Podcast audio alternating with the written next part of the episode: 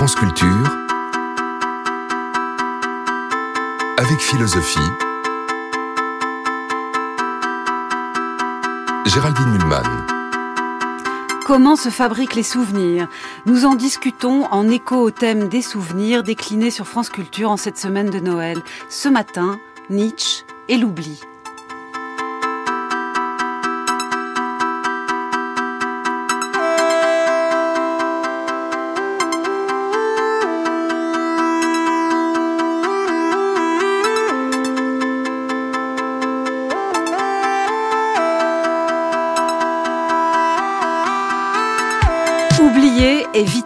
Nous ne pouvons pas tout garder en nous, tout retenir.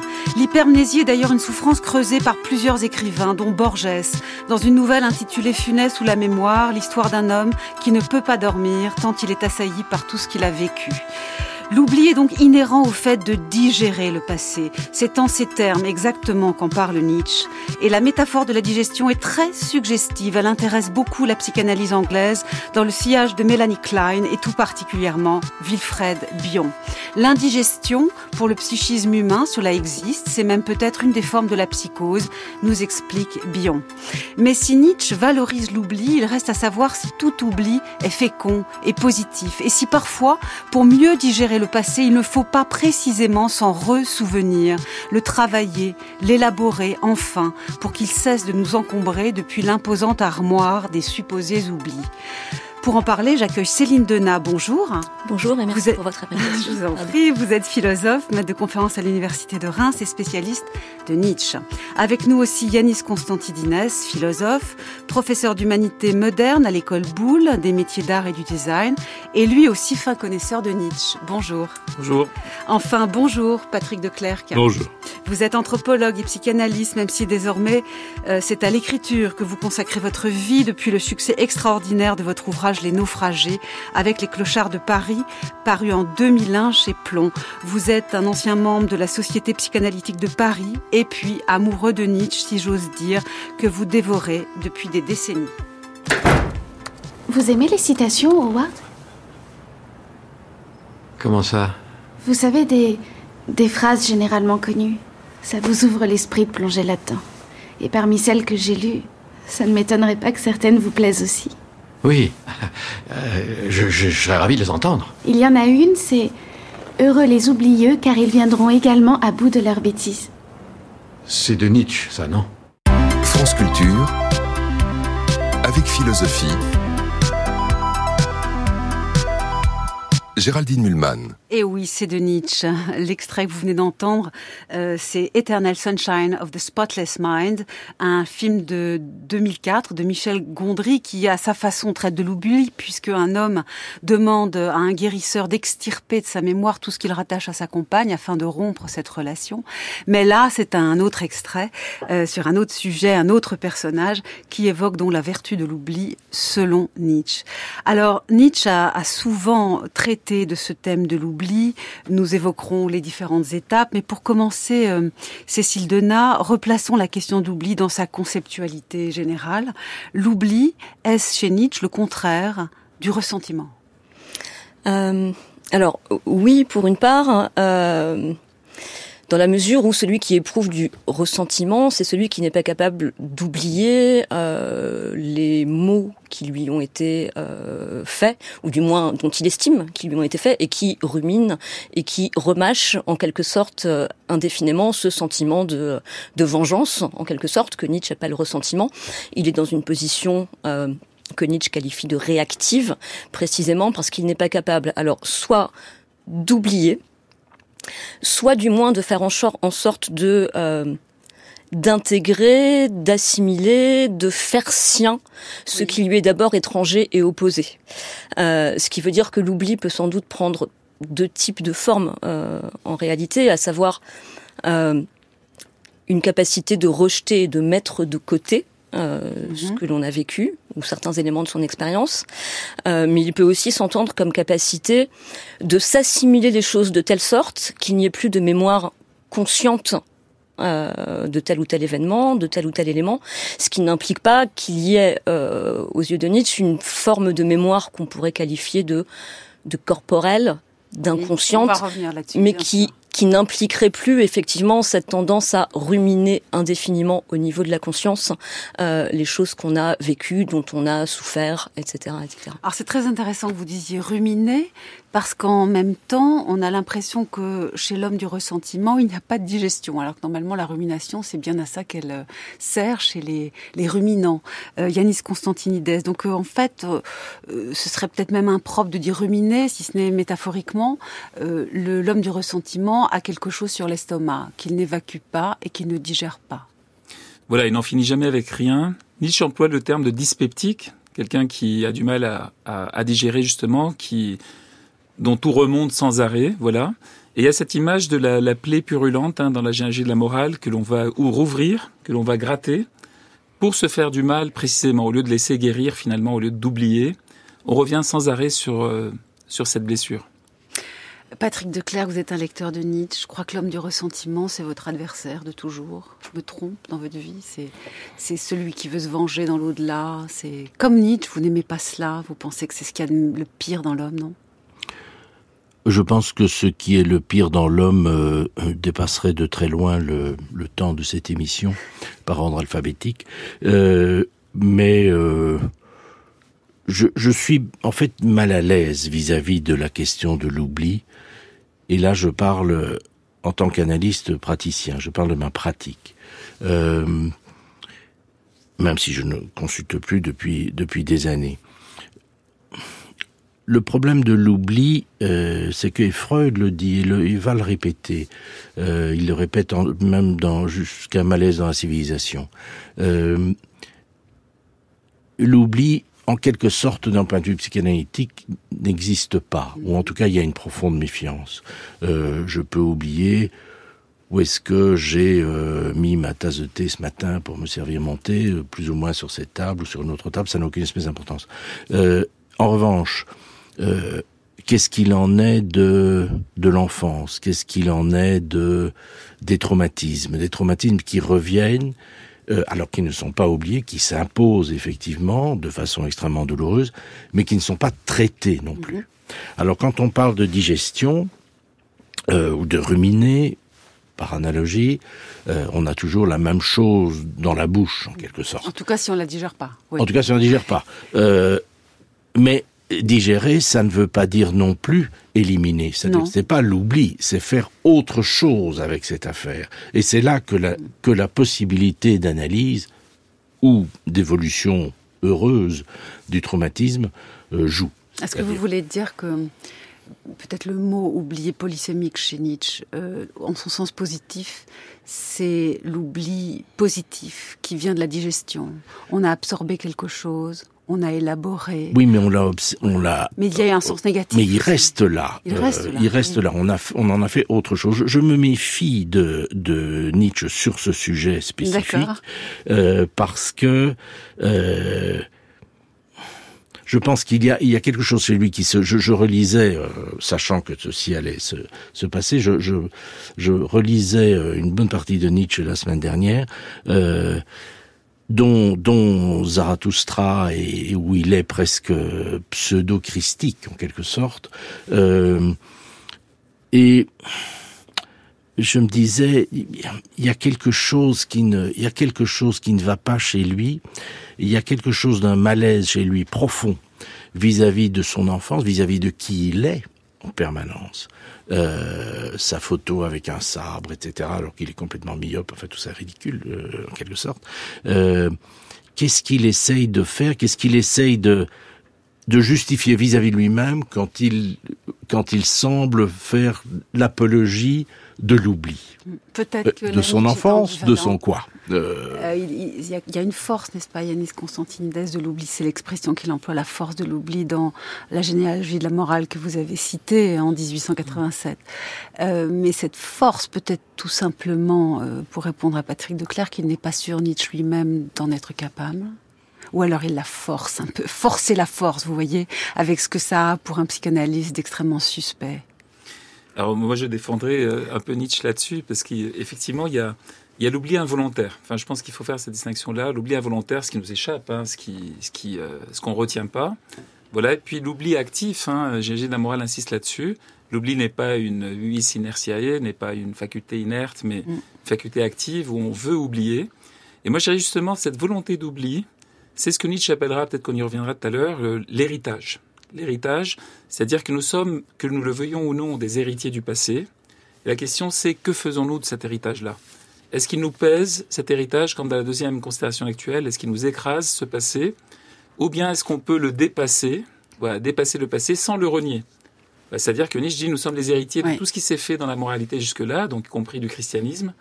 Partir de là, soit ça nous traumatise, soit ça nous tourmente, soit nous, nous allons au-delà. Mais nous n'allons pas effectivement évacuer cette partie-là, vous avez raison, nous la digérons.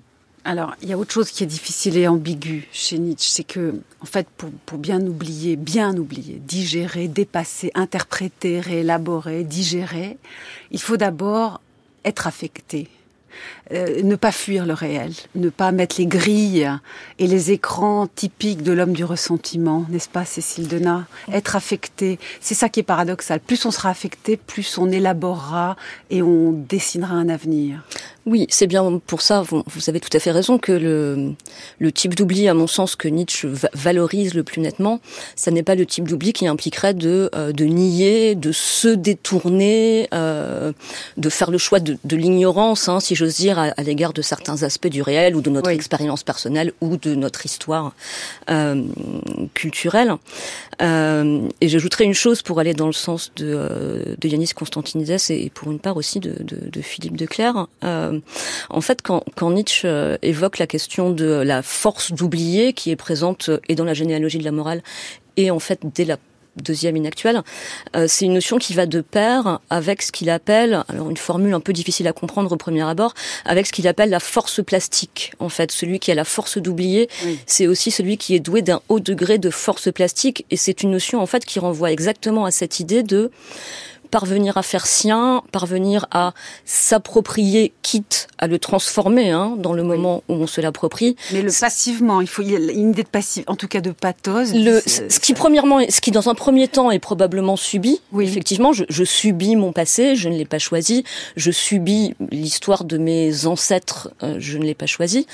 Euh, mais ce qui dans un premier temps est subi est susceptible, dans le cas de ceux que Nietzsche désigne comme les hommes les les plus sains ou les plus puissants, euh, suivant le type de formule qu'il affectionne, euh, ce sont aussi des hommes qui, du fait de ce haut degré de force plastique, peuvent transformer, s'approprier, digérer euh, ce qui d'abord pouvait effectivement les affecter de façon douloureuse ou, désagréable. Alors peut-être que, Nietzsche n'y arrive pas lui-même, c'est l'hypothèse, je crois, de Patrick de Clercq, qui est très très excitant.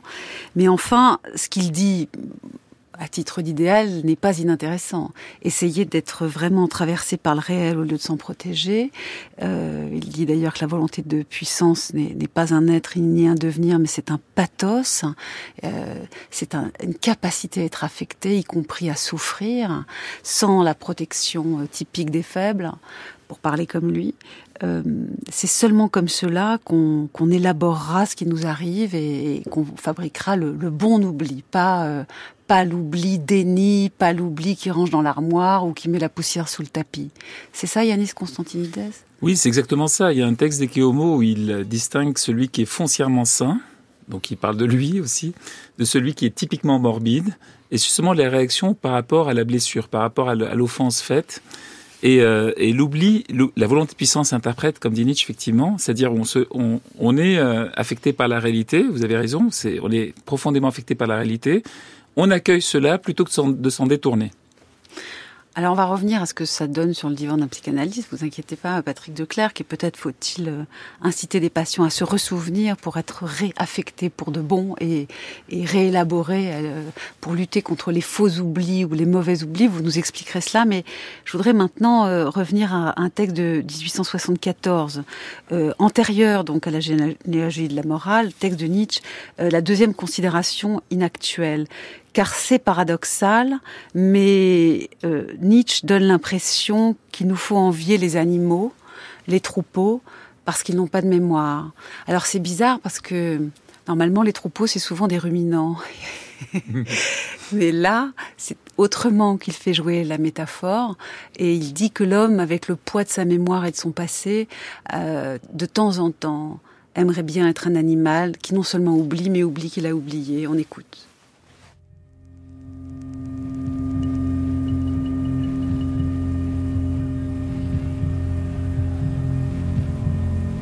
Observe le troupeau qui paie sous tes yeux.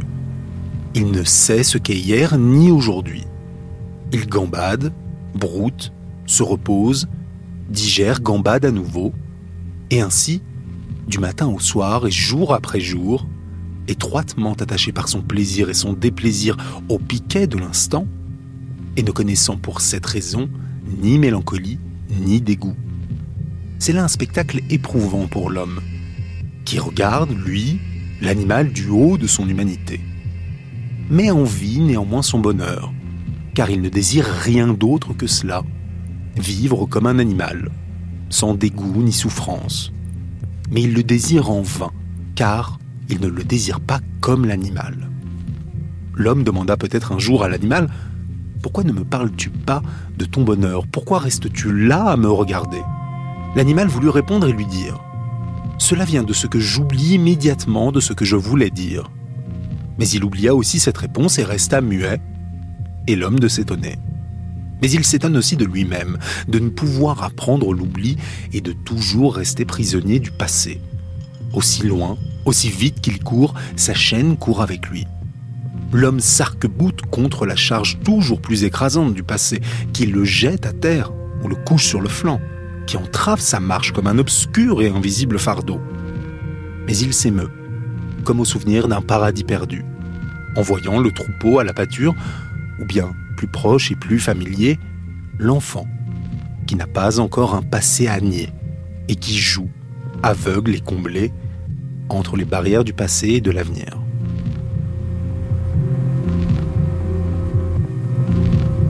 France Culture, avec philosophie, Géraldine Mulman. Alors excusez-moi, mais je vais faire ma Patrick de Clerc, peut-être avec lui, mais c'est quand même bizarre ce texte. C'est-à-dire que... C'est je... bizarre, c'est faux. C'est-à-dire que quand Nietzsche nous dit oh c'est formidable, les animaux sont complètement écervelés, n'ont aucune mémoire, quand, quand il se met à admirer le troupeau, il faut trouver ça bizarre. C'est suspect, c'est ambivalent. Ce n'est pas possible que Nietzsche nous dise Oh, soyons ces animaux qui ne se souviennent de rien. Il, est, il est ambigu, non? Je pense aussi qu'il est surtout complètement à côté et qu'il a tort. Euh, on sait que les animaux ont une mémoire, les mammifères ont une mémoire, les rats ont une mémoire. Ma chienne m'attend à la maison alors que nous sommes en train d'avoir cette conversation. Euh, les animaux souffrent, ils ont des représentations, ils ont une vie mentale, euh, et donc euh, cela aussi, pour moi, pose véritablement, de, mm. ça pose des problèmes sur 360 degrés, ce texte. Mm-hmm. C'est-à-dire à la fois, euh, j'ai du mal à imaginer que je puisse, je peux fantasmer être une vache, mais euh, y trouver du plaisir sera plus compliqué. Euh, surtout que derrière, il y a la boucherie. Euh, mais en plus, ce qu'il dit de, de la vie non psychique, en quelque sorte, d'un animal, est faux du début jusqu'à la fin. Donc c'est un fantasme, en fait. On va dire ça, c'est un fantasme. ce qui veut dire, c'est que se souvenir tout le temps, c'est juste trop douloureux, Yanis Constantine. C'est peut-être juste ça qu'il nous dit pour une fois Nietzsche. Oui, voilà, indépendamment de l'animal, hein, bon, on peut penser ce qu'on veut de la vie psychique de l'animal, mais Nietzsche dit voilà, ce serait un soulagement pour l'hypermnésique de pouvoir enfin tout oublier. Voilà, c'est, mais il, il va pas véritablement tout oublier parce que ça c'est de la lobotomie.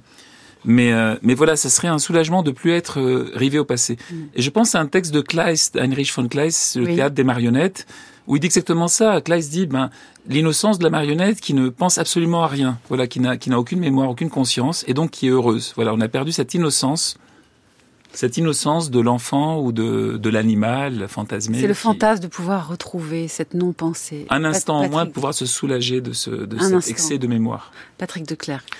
Je dirais 2-0 l'enfant n'est pas innocent. Oui, c'est vrai. Vous avez raison. C'est très bizarre ce texte. Et donc euh, là, on est vraiment dans un malaise pour moi profond.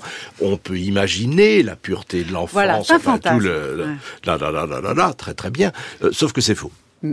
Hein euh, les fantasmes existent immédiatement chez le nourrisson, euh, la mémoire est là. Enfin, je veux dire, rien ne marche dès le début mm. avec Homo sapiens. Mais pas la mémoire consciente, pas la mémoire consciente, justement chez l'enfant jusqu'à 2-3 ans. Oui, enfin, pas totalement consciente, mais il y, a des, il, y a des, il y a des traces. Il y a des traces aussi physiologiques, probablement, mm. des habitudes physiologiques. Et surtout, il y a de la souffrance aussi, contrairement à ce qu'on croit. Et il y a de la souffrance. On pourrait croire, ou qui fait semblant de croire. Il y a du trauma, oui. et, euh, etc., etc. Et les, les, euh, les, analysants, euh, on, on aide les analysants à remonter dans le temps, fondamentalement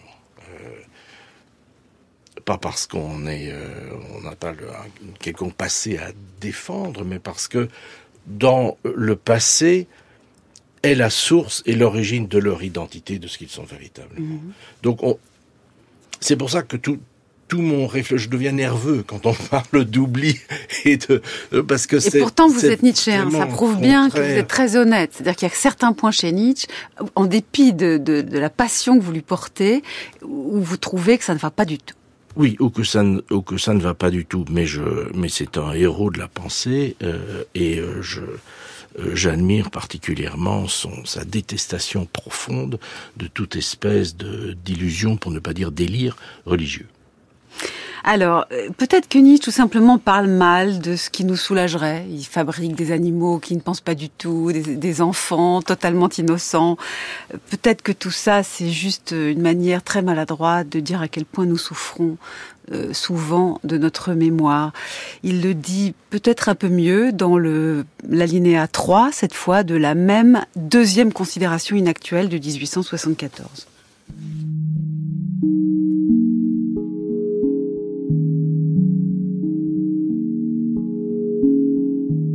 Représentez-vous, pour prendre un exemple extrême, un homme qui ne posséderait pas la force d'oublier et serait condamné à voir en toute chose un devenir. Un tel homme ne croirait plus à sa propre existence, ne croirait plus en soi. Il verrait tout se dissoudre en une multitude de points mouvants et perdrait pied dans ce torrent du devenir. En véritable disciple d'Héraclite, il finirait par ne même plus oser lever un doigt. Toute action exige l'oubli, de même que toute vie organique exige non seulement la lumière, mais aussi l'obscurité.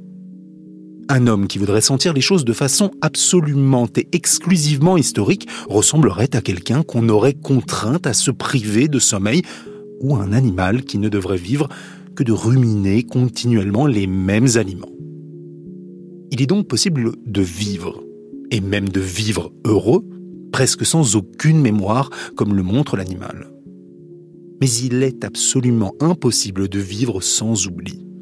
Ou bien, pour m'expliquer encore plus simplement sur mon sujet, il y a un degré d'insomnie, de rumination, de sens historien au-delà duquel l'être vivant se trouve ébranlé et finalement détruit, qu'il s'agisse d'un individu, d'un peuple ou d'une civilisation. Ces deux extraits de Nietzsche que nous venons d'entendre vous sont lus par Riyad Kera de l'équipe d'Avec Philosophie. Euh, Céline Denat, euh, il est impossible, absolument impossible, dit Nietzsche, de vivre sans oubli. C'est ça qu'il veut nous dire en montrant les affres, les souffrances terribles de, de l'homme peut-être imaginaire qui n'oublierait jamais.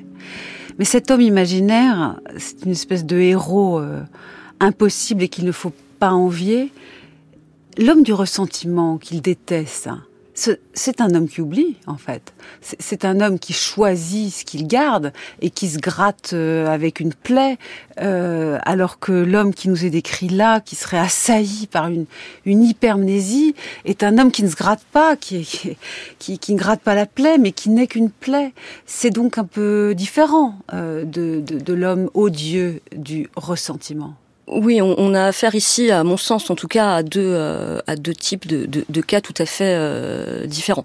Euh, l'exemple de l'hypermnésique qui vient d'être évoqué, et qui appartient effectivement au paragraphe 3 de la, de la deuxième inactuelle, c'est l'exemple volontairement extrême de quelqu'un qui serait incapable de tout oublier. Et c'est assez intéressant parce que ça permet de, de recontextualiser aussi l'exemple semi-fictif de l'animal, mm-hmm. qui lui oublierait tout. Et ça permet de voir justement que cet exemple de l'animal, qui je le rappelle au passage, hein, est en fait une paraphrase d'un poème euh, c'est-à-dire, ce n'est pas la position de Nietzsche qui est exposée au début du premier paragraphe. D'accord. Nietzsche paraphrase euh, le poème euh, magnifique, mais par ailleurs désespéré et désespérant de, de Léopardi, dans lequel effectivement Léopardi rappelle que les, hommes, bien souvent, le, berger errant de l'Asie qu'il décrit, aspirent à la position de l'animal parce qu'il n'aurait plus à souffrir de cet oubli. Donc, entre ces deux textes, on a d'un côté l'exemple fictif d'une absence totale de mémoire et à l'autre extrême, l'exemple également fictif aux yeux de Nietzsche d'une mémoire totale, d'une mémoire absolue. Et ce que Nietzsche cherche à montrer, c'est que là où son époque tend à valoriser et même à survaloriser la question de la mémoire consciente, mhm. de la connaissance du passé et individuel et de l'humanité, il faut sans doute trouver, je vais le dire assez simplement, quelque chose comme un juste milieu, ou en tout cas un degré qui se situe entre ces deux extrêmes, puisque l'oubli total dans le cas de l'homme n'est pas envisageable, n'est pas possible. Nietzsche le souligne hein, également dans le texte. Un être humain aura forcément toujours un certain nombre de souvenirs. Il ne pourra pas devenir semblable à l'animal qui est évoqué au début du texte. Et en revanche, il ne doit pas non plus aspirer, comme selon lui y aspirent en fait euh, les hommes modernes, à devenir des mémoires absolues en fait, qui connaîtraient tout du passé de l'humanité. Euh, donc ici, effectivement, on est loin de la question du ressentiment qui, en fait, n'est pas n'est pas vraiment thématisé comme tel en, en 1874. Il s'agit surtout de réfléchir la question, selon lui, fondamentale euh, dans la question de savoir, euh, disons, comment bien vivre. Oui. Pour dire les choses simplement, du degré de mémoire et réciproquement du degré d'oubli qui est souhaitable pour le type d'homme que nous sommes. C'est vrai que l'homme du ressentiment, quand si on cherche des exemples littéraires, parfois on évoque le, fonctionnaire dans, dans une nouvelle de Dostoïevski qui s'appelait longtemps L'esprit souterrain en 1864 qu'on a euh, remise dans les carnets du sous-sol. Euh, ce fonctionnaire a énormément de griefs, il, il les collectionne il a quelque chose d'hypermnésique aussi, dans cette façon de collectionner toutes les bonnes raisons de se sentir victime et de préparer ou d'espérer une vengeance un jour dans l'au-delà. Néanmoins, ce n'est pas lui l'hypermnésique. Il a des traits hypermnésiques, mais ce n'est pas euh, Yanis Constantidines le, la grande souffrance de l'hypermnésique. Oui, c'est, c'est pas un hypermnésique, l'homme du ressentiment, parce que sa mémoire est sélective. Il ne retient que ce qui lui nuit, en fait. Il, ressasse sans arrêt euh, ses échecs, euh, euh, les vexations qu'il a pu subir, etc. Effectivement, Nietzsche inspiré de Dostoïevski, enfin on le voit directement, en reprenant d'ailleurs le, le terme ressentiment dans une traduction en français de Dostoïevski, de cette nouvelle de Dostoïevski. Donc l'homme du ressentiment, et, Max Scheller écrira un livre là-dessus où il n'est pas tout à fait d'accord avec Nietzsche sur, sur cet homme du ressentiment. Mais chez Nietzsche, en tout cas, l'homme du ressentiment, celui qui, qui n'arrive pas à surmonter ce qui devrait surmonter, c'est-à-dire ce, ce qui permettrait justement à la de puissance d'être saine et ascendante. Oui. La capacité de surmonter en fait ce qui est le plus douloureux, le plus vexant pour soi, pour euh, le transformer. Hein, on parlait de digestion tout à l'heure, pour le transformer en quelque chose de positif. Et moi, je dirais que effectivement, le, le juste milieu entre l'amnésie et l'hypermnésie, c'est la digestion. Oui, c'est ce qu'il dit exactement, ces termes dans, dans, dans la généalogie. On reviendra peut-être sur la mémoire du corps, mais il y a, un fragment posthume fabuleux où Nietzsche dit il n'y a pas d'oubli organique, il y a de la digestion du vécu. Voilà. Mhm. Ou bien le dyspeptique, voilà. Du coup, l'homme du ressentiment, c'est le dyspeptique qui n'arrive pas à surmonter le réel. Est-ce que le psychanalyste que vous êtes, même si vous ne consultez plus maintenant euh, Patrick de Clercq, est euh, sensible à la souffrance de cette figure, peut-être plus imaginaire que réelle, je, ne sais pas bien, je, ne connais pas euh, en détail ces maladies, la figure de l'hypermnésique, celui qui ne peut plus dormir, celui, nous allons en parler, j'aurai un exemple pour vous juste après, mais est-ce que c'est vous qui, qui, quand même, l'analyse est là pour nous faire nous ressouvenir, pour lutter quand même contre certains oublis qui sont de faux oublis parce qu'ils nous malmènent. Euh, en même temps, vous êtes d'accord ne se souvenir de tout est impossible et, n'est pas vivable. Bien sûr, euh, ce n'est pas vivable, euh, mais il ne faut pas être euh, hypermnésique pour pour se confronter cliniquement à cette problématique. De, une fonction d'être alcoolique, et Dieu sait que ce ne sont pas les alcooliques qui manquent, c'est d'arrêter la pensée et la mémoire. D'affecter la mémoire. C'est-à-dire qu'on est, on est dans l'instant, on se, on se renoie dans l'instant euh, pour éviter la catastrophe autour, le souvenir autour, le souvenir du euh, des traumas, etc., etc. Euh, je pense quand même que dans tous, j'écoutais vos diverses mhm. interventions, je pense que quand même que là-dedans, il parle d'Héraclite. Quand il parle d'Héraclite comme ça, j'entends Schopenhauer. Vous parlez de Nietzsche là, qui parle d'Héraclite. Je parle de Nietzsche qui parle d'Héraclite, enfin, de nous aussi, enfin de notre conversation. Je pense qu'il y a là, plus je, je, lis, plus je suis là-dedans, plus je pense que que Nietzsche essaye frénétiquement par tous les moyens de se sortir de ce que dit Schopenhauer il veut absolument une fraction d'espoir, une, micro-sortie du possible. du désespoir schopenhauerien, c'est ça que vous dites Oui, enfin, euh, lui dirait désespoir, moi je dirais réaliste, oui, pas. prudent. Oui, oui, d'accord. Alors on va prendre un exemple d'hypermnésique très célèbre, je l'ai déjà évoqué, c'est Borges. Regardez, écoutez plutôt comment il parle de sa, de, de sa nouvelle sur Funès, Funès l'hypermnésique. Vous avez même écrit l'histoire d'un homme qui meurt parce qu'il se souvient de tout. Oui, cette histoire s'appelle Fones el Memorioso. Et toute cette histoire, c'est une espèce d'allégorie de l'homme métaphore de l'insomnie. C'est ça. Parce qu'à cette, époque-là, je, souffrais de l'insomnie, comme, comme après ça. Maintenant, il me faut une heure, deux heures pour dormir.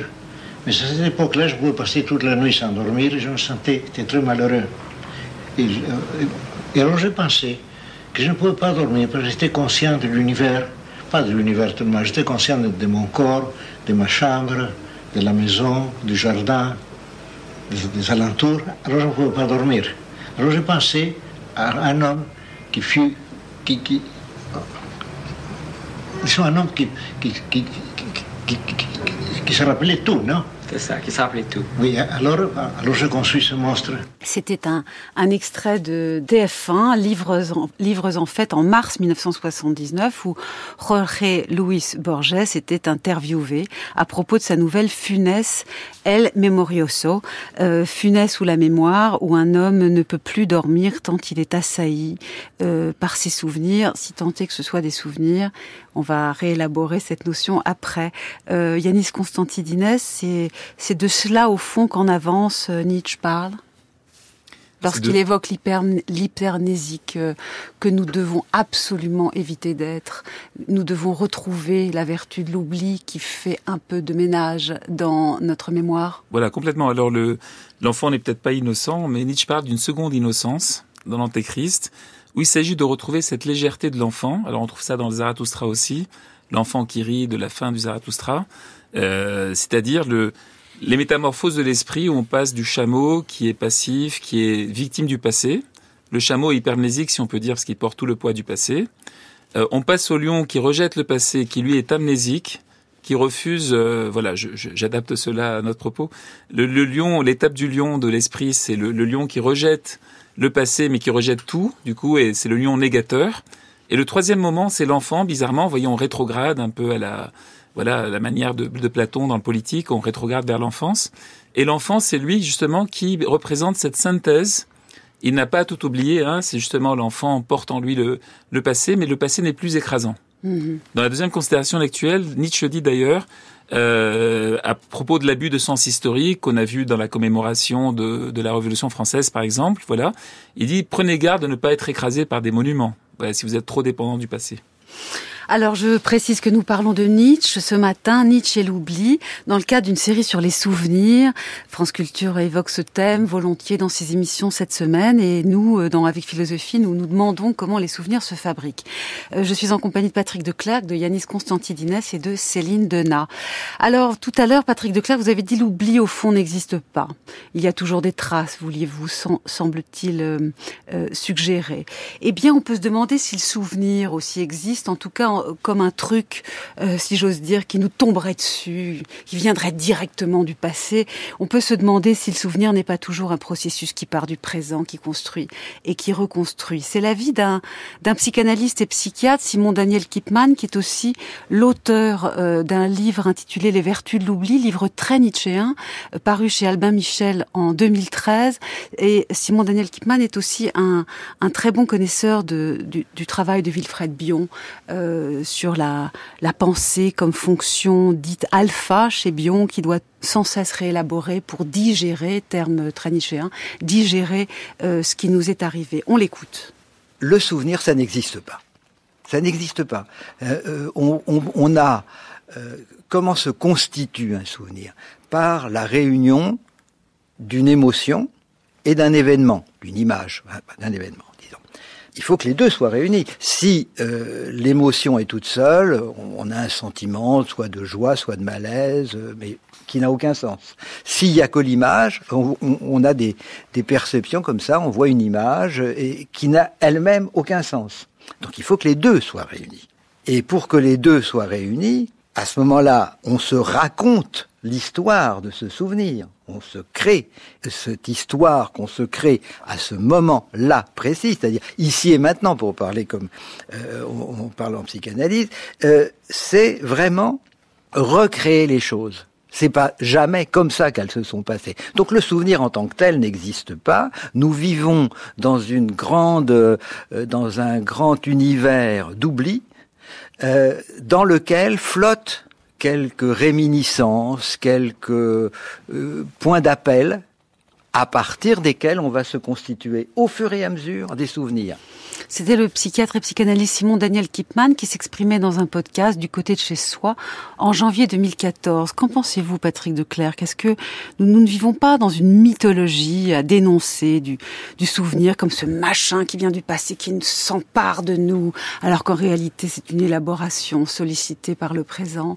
Euh, évidemment, si on parle du passé comme ça, euh, comme un truc qui nous arrive euh, sans sollicitation, alors on, on désire oublier, oublier radicalement. En, réalité, l'oubli n'existe pas, mais le souvenir tel qu'il est décrit là euh, euh, n'existe pas non plus. Ce qui existe, c'est des processus euh, de reconstruction du passé. Je dirais oui et non. C'est-à-dire que cliniquement, je serais un peu plus prudent. Euh, des abus sexuels des enfants, ça existe. Oui. C'est pas des souvenirs euh, reconstruits. Euh, des viols, ça existe. Ce ne sont pas des souvenirs reconstruits. Ce oui. ne sont pas des fantasmes. Que sur ces éléments de réalité, avec ces éléments de réalité, il y ait ensuite euh, des réactions très particulières de sujets qui varient de sujet à sujet, de la façon dont on va le vivre et se raconter qu'on l'a vécu et ensuite essayer de réussir ou de rater, de le métaboliser plus ou moins, là il se passe effectivement des tas de choses. Alors il est vrai que si en consultation on a on a un, un vrai faux passé oui. de ce que va nous dire euh, euh, l'analysant, euh, c'est un vrai faux passé. C'est-à-dire, c'est en fait tout est vrai en un sens, oui. mais ce n'est pas nécessairement une vérité objective euh, que l'on peut assigner clairement à un calendrier euh, précis, tel jour, telle heure, etc. Euh, non. Euh, Est-ce je... que vous avez eu des patients étonnamment amnésiques et, et dont votre travail était précisément de les de leur faire retrouver la mémoire traumatique qui en fait était là, hein, les encombrait terriblement, mais n'était pas consciente et même euh, semblait vraiment morte. Euh, je pense à deux histoires. Un, euh, un patient qui était incapable de parler de son passé et parler de choses extrêmement objectives dans son présent, c'est-à-dire il cherchait un appartement, il avait des plans de cet appartement, c'était autant de mètres carrés, la fenêtre était là, la cuisine était là, etc.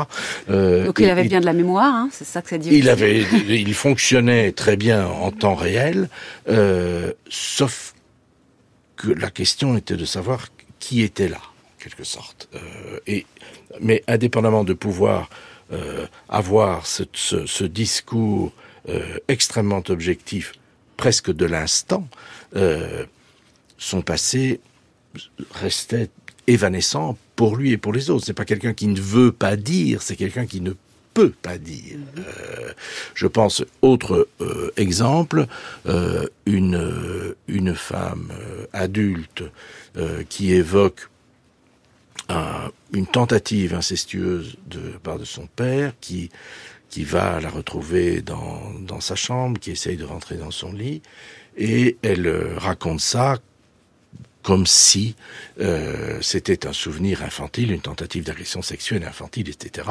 Euh, et en fait, euh, je réalise, il y a une espèce de malaise, je, je pose une des questions, euh, ça s'était déroulé entre 22 et 24 ans.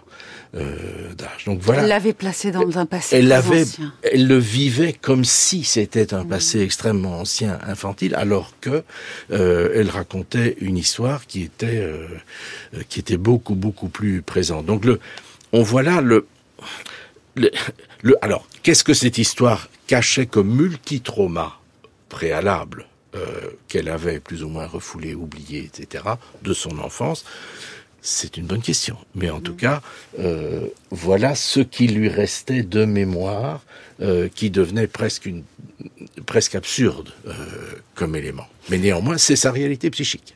Céline Denat, quand on entend ce que nous dit là Patrick de Clercq, il est probable que sur les divans des analystes, il y ait toujours un mélange d'oubli et de souvenirs, des souvenirs écrans, comme disait Freud déjà, et, des choses oubliées, des choses reprises, des choses qui arrivent, alors je sais bien, c'est le fantasme de Patrick Declerc d'avoir eu un jour Nietzsche sur son divan, ça n'arrivera pas, je suis navrée pour vous, mais peut-être. Mais il vaut mieux pour Nietzsche, non, c'est pas, c'est pas grave. Mais peut-être que Nietzsche là est trop rapide, c'est-à-dire dans, il est peut-être lui-même dans une mythologie de l'oubli, l'oubli, faut oublier, il en fait trop, et de même euh, les souvenirs qui nous assaillent, c'est jamais comme ça, c'est pas comme ça que ça marche.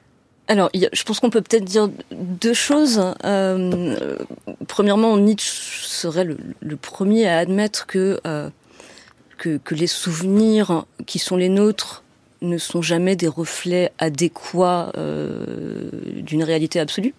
C'est-à-dire, les souvenirs en tant que mode de connaissance parmi d'autres, si j'ose dire, ne, peuvent receler aux yeux de Nietzsche aucune vérité absolue. Pour reprendre une formule nietzschienne qui, qui résume l'idée, la manière dont nous appréhendons les choses est toujours déterminée par ce que nous sommes et par nos besoins, mmh.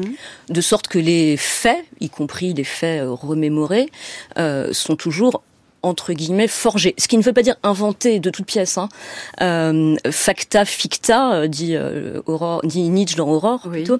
Euh, C'est-à-dire effectivement que il y a toujours de l'interprétation dans nos pensées, y compris dans nos souvenirs. Et donc on pourrait très bien dire dans un contexte nietzschéen que euh, ces souvenirs qui certes nous assaillent, peuvent nous faire souffrir, etc., sont quand même toujours le résultat de notre manière d'interpréter les choses. En fait, il n'y a pas de, de, réalité absolue ou d'adéquation absolue de ces, de ces souvenirs. Et par ailleurs, une, une deuxième nuance qui, qui, en fait complique encore le propos, hein, je le dis franchement. Très bien, j'adore ça. Nietzsche, le, Nietzsche le premier, Nietzsche le premier à admettre euh, en tout cas, il indique à différentes reprises qu'il y a sans doute une difficulté relative à cet éloge de l'oubli. Oui.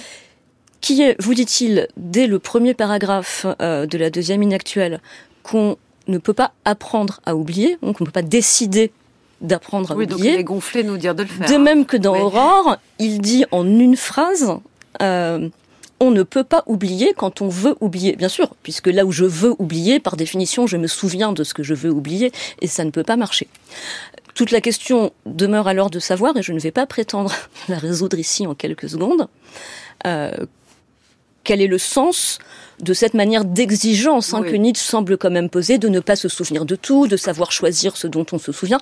Ça ne peut clairement pas, en tout cas, être un choix qui serait un choix libre, délibéré, mmh. conscient, puisque Nietzsche dit lui-même on ne peut pas oublier quand on veut oublier, et je pense que toute victime oui. d'un crime, d'une souffrance quelconque l'éprouve. Je voudrais oublier, mais je ne peux pas. Délicieuse ambivalence de Nietzsche, n'est-ce pas, Patrick de Clercq euh, Oui, d'abord, le, le, vous avez tout à fait raison de, de dire ça. Il y a un autre problème qui est qu'on n'a pas soulevé, c'est la question du choix euh, et de la et de la volonté qui existe ou non. Mm. Personnellement, j'ai les pires doutes.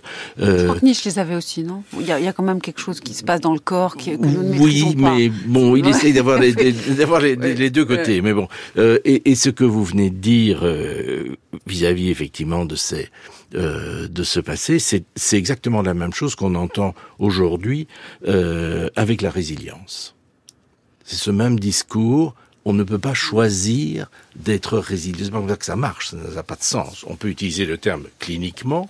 Euh, qui n'est d'ailleurs pas de celui à qui on l'attribue toujours, ça, ça, vient de chez John Bowlby. Bien, absolument. Qui précisément avait été analysé par John Rivière, très proche de Melanie Klein, qui a supervisé ses, ses premiers travaux sur les orphelins en 1946. On est dans l'univers de la psychanalyse anglaise. Et, et, et là, euh, avec la métaphore de la digestion, avec le, le problème de, de, de l'oubli. Euh, enfin, on est dans un monde qui, qui est assez différent, me semble-t-il, de celui qui, qui est le nôtre dans, quand on nous emploie à tort et à travers ce concept de résilience. À tort et à travers, et ça n'a aucun sens de dire euh, ta dépression, euh, ça ira comme ça, sois résilient. Euh, qu'est-ce que ça veut dire?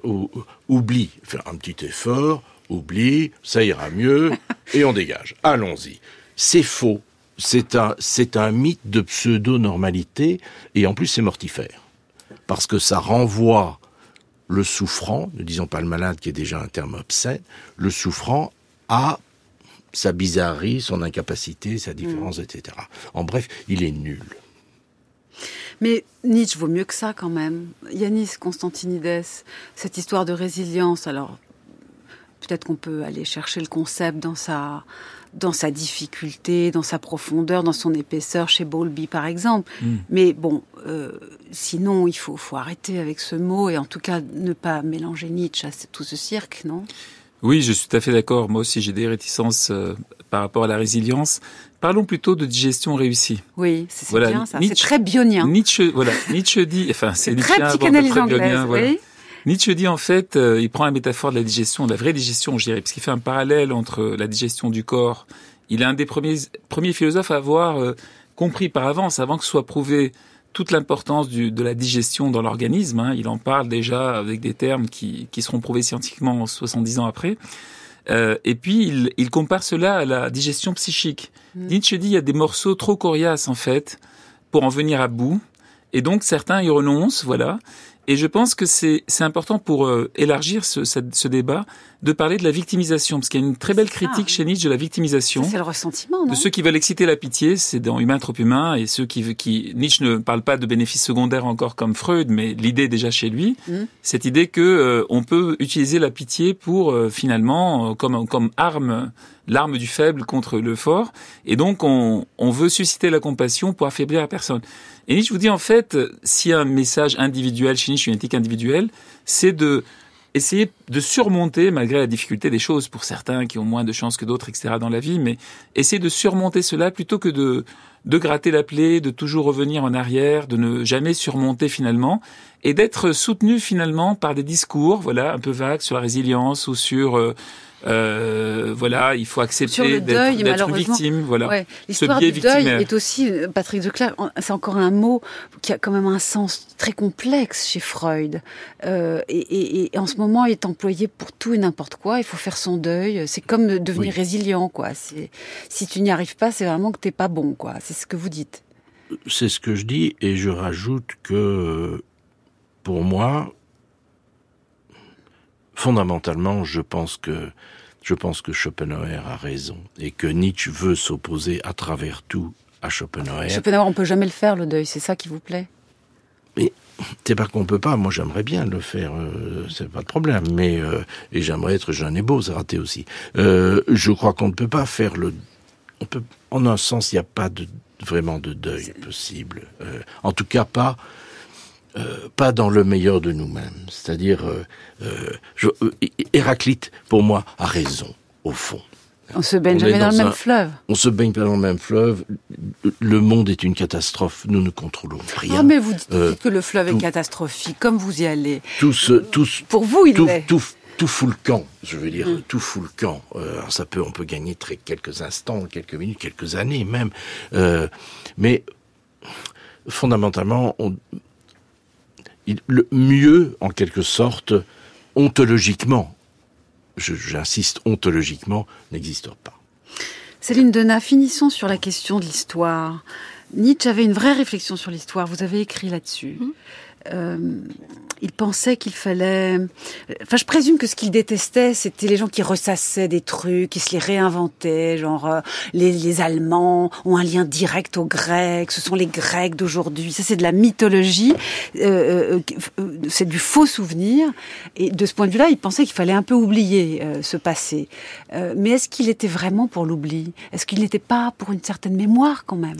Oui, bien sûr. Euh, alors, la première chose dont il se, dont il se défiait, c'est cette, euh, cette, cette, survalorisation hein, qui, qui, advient très clairement, surtout dans la deuxième moitié du 19e, donc euh, clairement l'époque où Nietzsche écrit de la, de la philosophie, cette survalorisation de la science historique. Cette idée que le plus important, ce serait de connaître le passé, tout le passé dans ses moindres détails, etc. Euh, c'est avant tout ça, euh, sa cible, sa cible critique, en fait.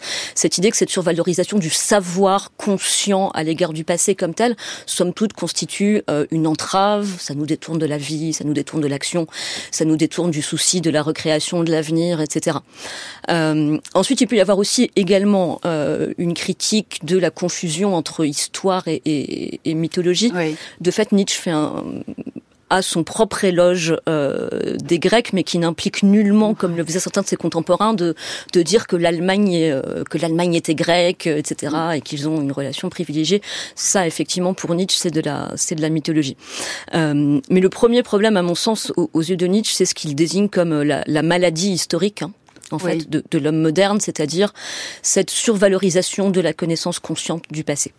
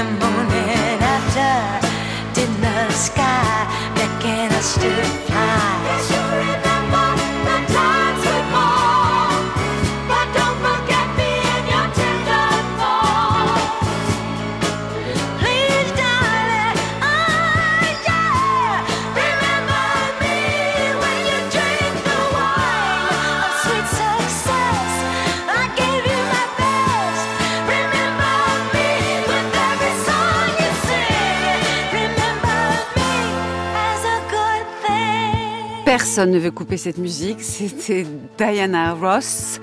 Remember Me, 1971, où elle, elle dit à l'autre euh, Quitte-moi, d'accord, mais Garde-moi bien sur l'estomac quand même. Hein. Il y a un peu ça dans la chanson. Ça nous a donc beaucoup plu. Merci Yanis Constantinides, Patrick Declercq, Céline Denat. Vous avez été formidables pour éclairer la complexité du propos de Nietzsche concernant l'oubli. Les références de vos travaux sont sur le site d'Avec Philosophie. À présent, nous retrouvons Frédéric Worms. C'est le pourquoi du comment.